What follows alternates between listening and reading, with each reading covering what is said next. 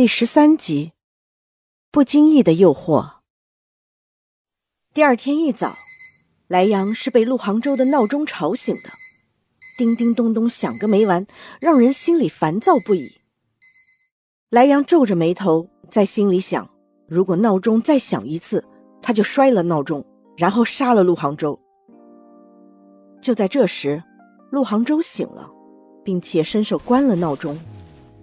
莱阳满意的舒展开眉头，正欲翻身继续睡，却发现自己不能动，被被抱住了。我去，这一大早的抱这么紧是怎么回事儿？啊，不不，他俩是什么时候抱在一块儿的？此时两人的姿势是这样的：莱阳面向陆杭州，头放在陆杭州的颈弯处，陆杭州下巴枕在莱阳头顶。双手环抱着他，莱阳整个人都蜷缩在陆杭州怀里。莱阳昨晚睡得很早，因为下午释放了，身体很倦怠，所以几乎是一沾床就睡着了，连陆杭州什么时候上床的都不知道。所以，现在是什么情况？莱阳还不知道怎么反应的时候，陆杭州已经彻底醒了。揉眼睛的动作停止，似乎对眼前的一切也不敢相信。然后，莱阳感觉陆杭州的手在悄悄撤离他的身体，在尽量不吵醒莱阳的情况下，陆杭州从床上起了身。如果莱阳真的睡着了的话，是肯定不会被吵醒的。他从小睡眠深，轻易不会被吵醒。但问题是。莱阳已经醒了，所以他一直尴尬的僵着身子，眼睛紧紧闭着。然后过了一会儿，莱阳又听到外面传来熟悉的扫雪的声音，莱阳僵硬的身体才渐渐放松。好久没有跟人这么亲近过了。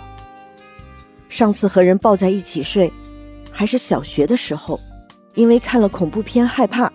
所以躲到妈妈的怀里了，那是他睡得最好的一觉。不过也是从那段时间开始，他再也没睡过好觉。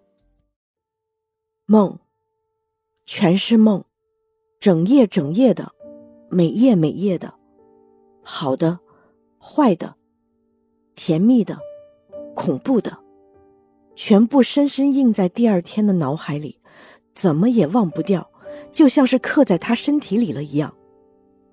有时候他会分不清，在他记忆里的一些事情到底是真实的还是梦里的。不过昨晚确实是睡得不错。从小时候开始，陆杭州就拥有一项别人没有的技能，那就是平复莱阳的情绪。小时候的莱阳特别皮，去捡人家女孩子家的辫子。掀女孩子裙子，把女孩子以各种理由气哭，自己就在那里哈哈大笑。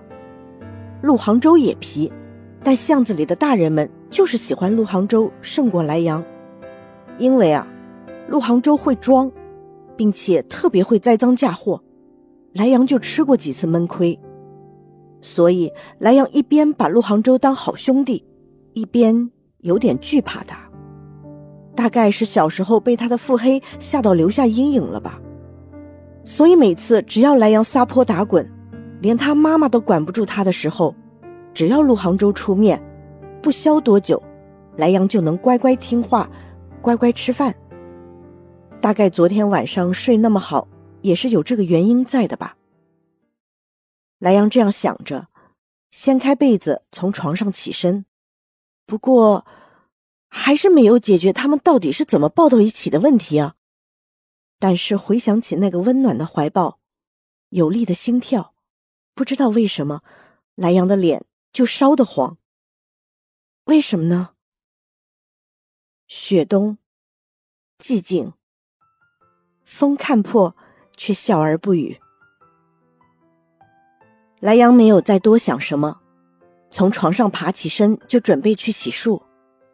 就在这时，外面传来陆杭州的惊叫，然后就是砰的一声。莱阳连忙趴到窗户上去，发现陆杭州摔倒了，屁股着地，两脚朝天的姿势很是犀利，而且浑身都是血，嘴里还不停的发出“嘶哈”的声音，很疼的样子。莱阳知道自己如果在这时候笑出来的话，就太没品了，但他还是忍不住捧着肚子哈哈大笑起来。陆杭州气不过，一咕噜从地上爬起来，随手抓起一团雪，把靠在窗户上的莱阳砸得晕头转向。莱阳一下子就被点爆了，一边大叫，一边用手撑着窗沿往下跳。你小子想死吗？还没等他站稳。又一个雪球砸了过来，莱阳用手抹去脸上的血水，深呼吸几下，眼睛狠狠瞪着陆杭州，然后舀起一大捧雪，揉吧揉吧，大叫着朝陆杭州扔过去。一时间，院子里充斥着笑声、吵闹声、尖叫声，两个半大不小的少年像小孩子一样，用手边的、脚底的、天地赠予的雪花砸向对方。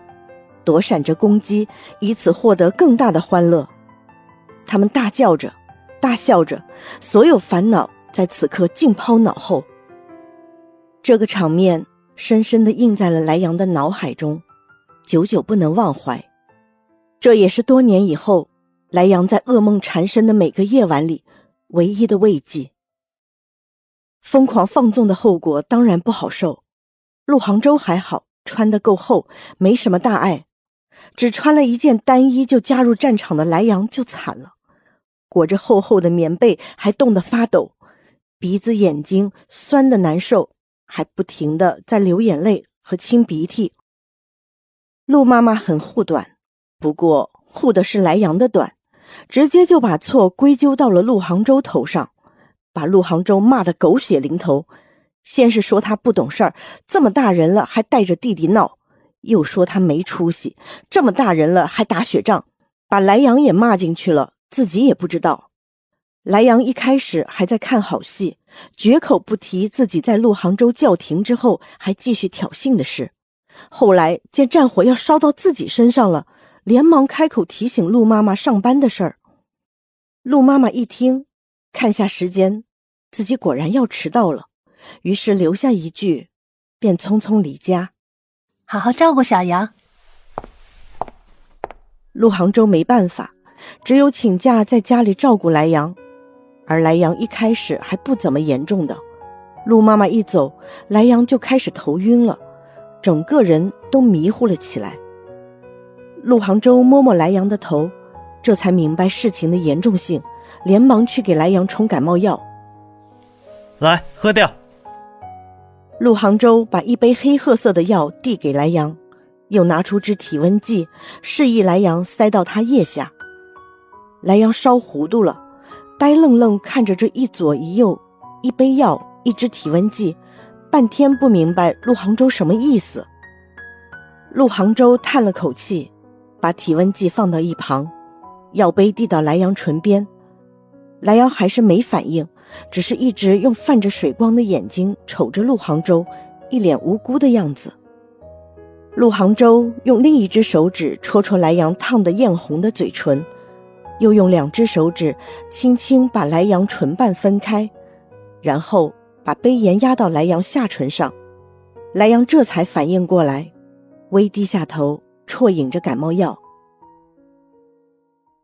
本集播讲完毕，欢迎订阅。